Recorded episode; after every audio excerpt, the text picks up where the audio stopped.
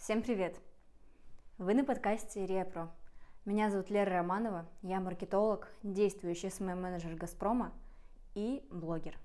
И сегодня мы продолжаем тему продвижения нашего личного блога в абсолютно различных соцсетях. Это применимо как к Инстаграму, запрещенному в России, так и к Телеграму, ВКонтакте и другим абсолютно разным соцсетям. Сегодня я хочу поговорить о том, как же набирать аудиторию в наш блог.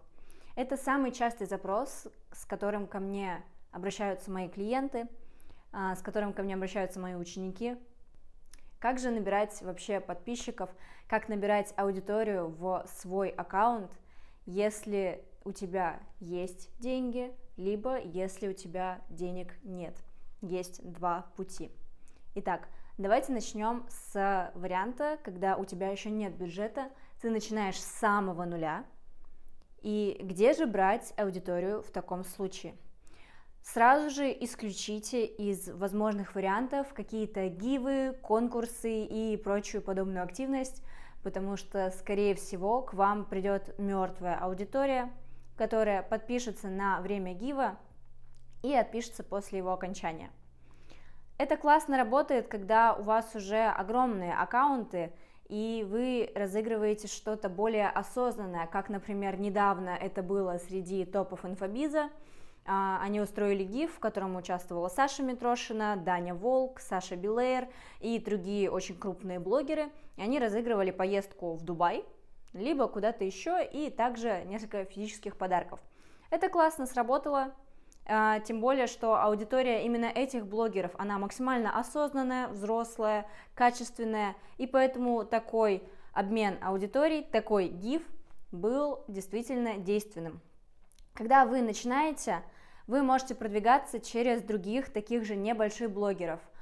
И, к сожалению, чаще всего на таких гивах в самом начале аудитория не самая осознанная – а, очень часто это вообще могут быть люди, у которых мертвые блоги, которые просто хотят быстрой выгоды, и вряд ли они потом перейдут в ваших покупателей.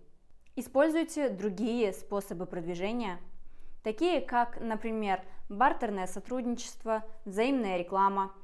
А, как их использовать? Бартерное сотрудничество и взаимная реклама – это когда вы предлагаете другому такому же микроблогеру какую-то свою услугу бесплатно – за отзыв о вас в его историях. И точно так же наоборот. Либо вы просто обмениваетесь услугами и точно так же рассказываете об этом в своем контенте с отметкой другого человека. Такой способ не всегда дает вам большое количество аудитории. Особенно, когда вы начинаете, вы можете соглашаться на такую рекламу и на такую рекламу согласятся, скорее всего, блогеры примерно вашего уровня и вашего количества аудитории. Но поверьте, если с такого сотрудничества к вам придет хотя бы парочка человек, это точно будут живые люди, более или менее прогретые к вам, к вашим знаниям, либо к подобной тематике. Кого можно брать на такие варианты продвижения? Берите специалистов из смежных ниш, не берите своих конкурентов или своих коллег – потому что вам просто нет смысла обмениваться аудиторией. Вы продаете одни и те же услуги и лишь создадите друг другу еще большую конкуренцию. В то время как если вы запустите такую рекламу со специалистом из смежной ниши, вам будет гораздо проще ее продвинуть, и, скорее всего, она будет гораздо полезна, в том числе для подписчиков этого человека. К примеру, если вы SMM-специалист, возьмите на такую рекламу дизайнера.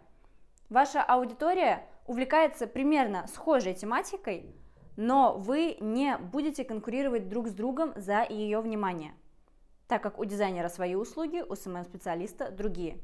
И таким образом будет максимально взаимовыгодный обмен. Также из вариантов партнерского сотрудничества вы можете рассмотреть взаимный также из вариантов партнерского сотрудничества предлагаю вам рассмотреть прямые эфиры совместно с какими-то экспертами. Опять же, это скорее всего будут эксперты примерно вашего уровня и вашего количества аудитории. Но, тем не менее, вы прокачаете навыки ораторского мастерства, закрепите этот эфир в лентах друг друга И вполне возможно, что если не сейчас, то как минимум через какое-то время аудитория до вас дойдет. И к тому же она придет сразу на ваши знания и на вашу экспертность. Чтобы качественно подготовиться к совместному прямому эфиру, проведите линию прогрева в своих историях, подготовьте аудиторию свою к тому, что вы готовите с другим экспертом, и точно так же пусть второй эксперт прогреет свою аудиторию к вашей встрече чтобы туда пришло максимальное количество людей, они были вовлечены, им было интересно и классно присутствовать на эфире вместе с вами.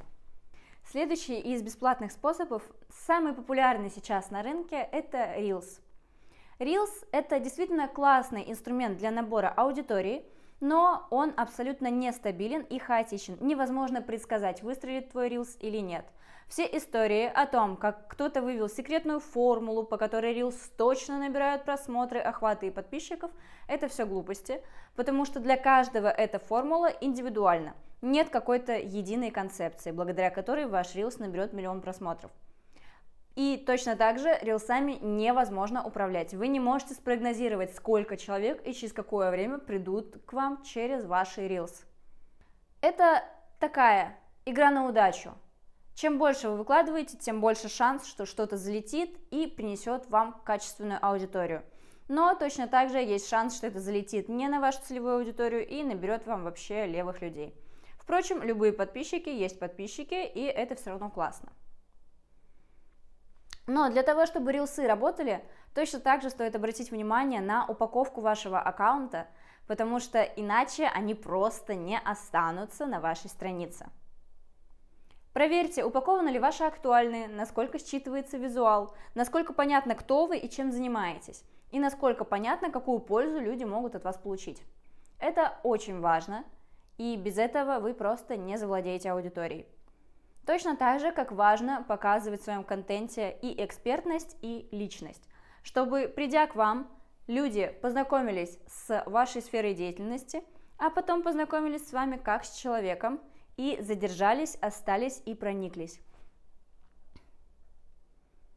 В момент, когда ваш рилс залетел и к вам начали приходить подписчики, вы можете запустить линию сторителлов о том, как волнительно для вас это событие, о том, как вы волнуетесь из-за того, что количество подписчиков растет, все больше и больше людей остаются с вами, и как для вас это вау, волнительно, как вы думаете о том, как с ними познакомиться, как к ним выйти. И на такой теплой волне вовлеченности люди наверняка с вами останутся, потому что они будут проживать вместе с вами эти эмоции от их прихода. Это всегда приятно, когда ты чувствуешь свою важность в блоге другого человека. Вы точно так же можете создавать Reels совместно с другим человеком в соавторстве и тоже обмениваться вместе с ним аудиторией. Это еще один классный способ набора теплой и лояльной аудитории к вам в блог. Но опять же, когда вы видите контент, в котором человек рассказывает, как он с нуля набрал 10 тысяч подписчиков, скорее всего, это уже второй блог человека, который он действительно создал с нуля, но на него перешла аудитория с его старого блога, который, скорее всего, уже был достаточно хорошо раскачан. Именно на этой аудитории они набрали большое количество подписчиков и теперь прогревают через это их на покупку своих услуг. Поэтому, видя такой контент, не стоит расстраиваться и загоняться, что вы еще этого не сделали. У вас свой путь, и ваш блог будет расти в соответствии с этим путем. Теперь давайте перейдем к моему любимому – платные способы продвижения. Конечно, для того, чтобы их использовать, нужно иметь определенное количество бюджета, но вы можете начать даже с 4000. Это сейчас минимальная стоимость рекламы у блогеров. Так как в Инстаграме закрылись основные способы продвижения а, через другие платные каналы, реклама у блогеров действительно возросла.